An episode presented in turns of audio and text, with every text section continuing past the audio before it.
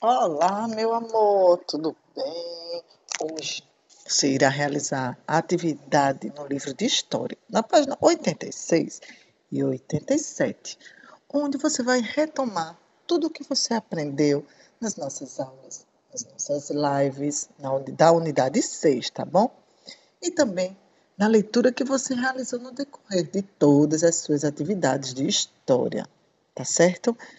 Por exemplo, a alimentação entre os tempos, a importância do fogo, uma descoberta muito importante para a nossa humanidade, não é verdade?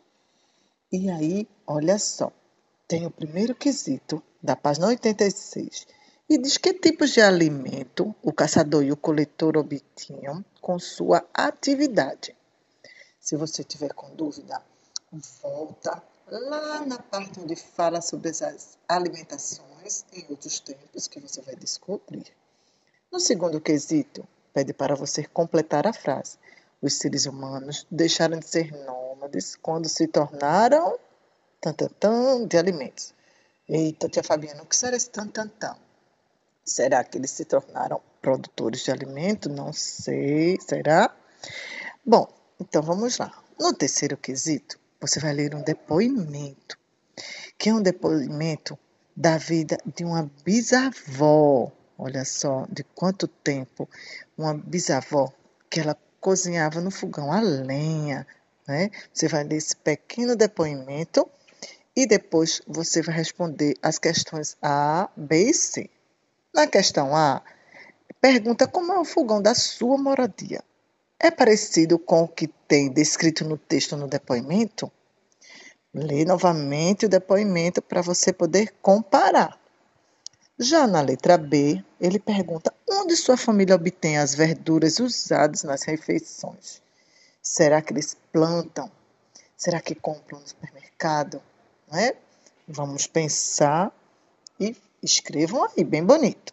Já na letra C, diz o seguinte: na sua opinião, era mais fácil preparar as refeições antigamente ou nos dias de hoje? E aí você vai explicar a sua resposta. Hum, pensa direitinho, faz uma explicação bem legal. Não esqueça de ler o depoimento com bastante atenção, tá certo? Já na página 87, você vai fazer uma autoavaliação.